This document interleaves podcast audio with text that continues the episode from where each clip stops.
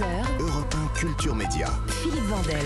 Dans un instant, nous recevons l'ancien footballeur, désormais documentariste Olivier Dacour pour son doc justement Le crépuscule des champions. Mais d'abord, c'est l'heure de notre champion à nous, les télescopages de Bruno Donnet. Bonjour Bruno. Bonjour Philippe. Tous les jours, Bruno, vous analysez ici les productions médiatiques et ce matin, vous avez choisi de pointer votre télescope sur l'une des émissions phares de la chaîne M6, Patron Incognito. Oui, et si j'ai choisi ce programme, Philippe, c'est parce que l'épisode qui a été diffusé avant-hier ne s'est pas déroulé exactement comme d'habitude et parce que j'y ai vu un symbole d'une saisissante ironie.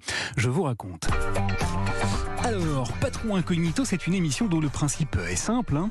Le boss d'une entreprise se fait déguiser et grimer avant d'aller travailler pendant toute une journée aux côtés de l'un de ses employés. Car le postulat est le suivant. Anonymisé par le travestissement, le patron va enfin réussir à toucher du doigt la réalité et les difficultés du travail de ses salariés qui, jusqu'ici, lui échappaient totalement. Comme on fait plus trop de terrain, on a l'impression, vu d'en haut, que tout se passe bien, mais ce que j'aimerais, c'est qu'on aille dénicher, qu'on arrive à, à travailler la perfection. Dans l'émission d'avant-hier, le taulier était un certain Frédéric Murat, patron de coursier.fr, une boîte spécialisée dans la livraison. Et donc, avant de commencer, monsieur Murat est allé se faire maquiller, déguisé en coursier. Pour changer l'identité du patron, on applique sur sa barbe poivre et sel une teinture foncée, assortie à une épaisse et fausse moustache en vrais cheveux pour camoufler la sienne trop clairsemée et pour modifier le bas du visage. Paré de sa nouvelle barbe noire et de sa moustache en faux cheveux, Frédéric en était convaincu, il était devenu parfaitement méconnaissable. Je pense pas que mes proches vont me reconnaître. Bien, Monsieur Frédéric est donc devenu Stéphane, Steph, un coursier débutant que la production de l'émission prétendant effectuer un reportage en collaboration avec Pôle Emploi pour justifier la présence de sa caméra accolée dans les pattes d'un livreur chevronné qui circule à vélo. Le hic, c'est qu'après à peine quelques tout petits tours de roue et de caméra, l'employé a tout fait dérailler. Je t'appelle vraiment Steph Tu t'appelles vraiment Steph a-t-il glissé à Frédéric avant de fendre l'armure pour de bon Je t'appelle Fred. Fred comment? Euh, Fred Murin. Fred Murat? Ouais. C'est qui Fred Murat? C'est toi. Eh oui, en deux temps, trois mouvements, il a détronché son patron aux grandes dames de la production.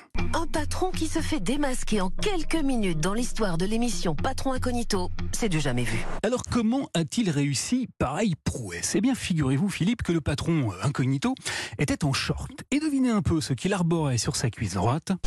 T'as des tatouages sur la cuisse Nous découvrons que Frédéric Murat a l'historique de son entreprise gravé à même la peau. Des tatouages, mais pas n'importe lesquels, non. Car notre homme s'est fait tatouer, c'est pas banal, les trois logos de son entreprise, coursier.fr, sur l'épiderme. Notre homme a donc, au sens propre du terme, son entreprise dans la peau. Alors j'ai été saisi, Philippe, par cet incroyable symbole, par ce qu'il raconte en creux, et par le retournement total du principe même de l'émission qu'il a ainsi permis de mettre à jour. Car que s'est-il passé en vérité? Eh bien, nous avons assisté à une séquence façon arroseur arrosé. Celui qui est venu masqué et travesti pour essayer de débusquer ses propres salariés a été découvert. Le masque est tombé. Et pourquoi? Eh bien à cause d'un tatouage, d'un symbole de l'aliénation totale de cet homme à l'entreprise qu'il a créée. Eh oui, en un éclair, Frédéric a donc été renvoyé à sa réalité. Il n'est qu'un patron et rien d'autre. Il lui est donc, contrairement à ce que prétend l'émission, totalement impossible de se mettre au niveau de ceux qui l'emploient, car personne n'a à ce point l'entreprise dans la peau, ou la démonstration, Philippe, que la lutte des classes ne se maquille pas, elle est tatouée, indélébile, même derrière une fausse moustache en faux cheveux. Merci beaucoup Bruno Donnet. À demain. 9h, 11h, Europe 1 Culture Média.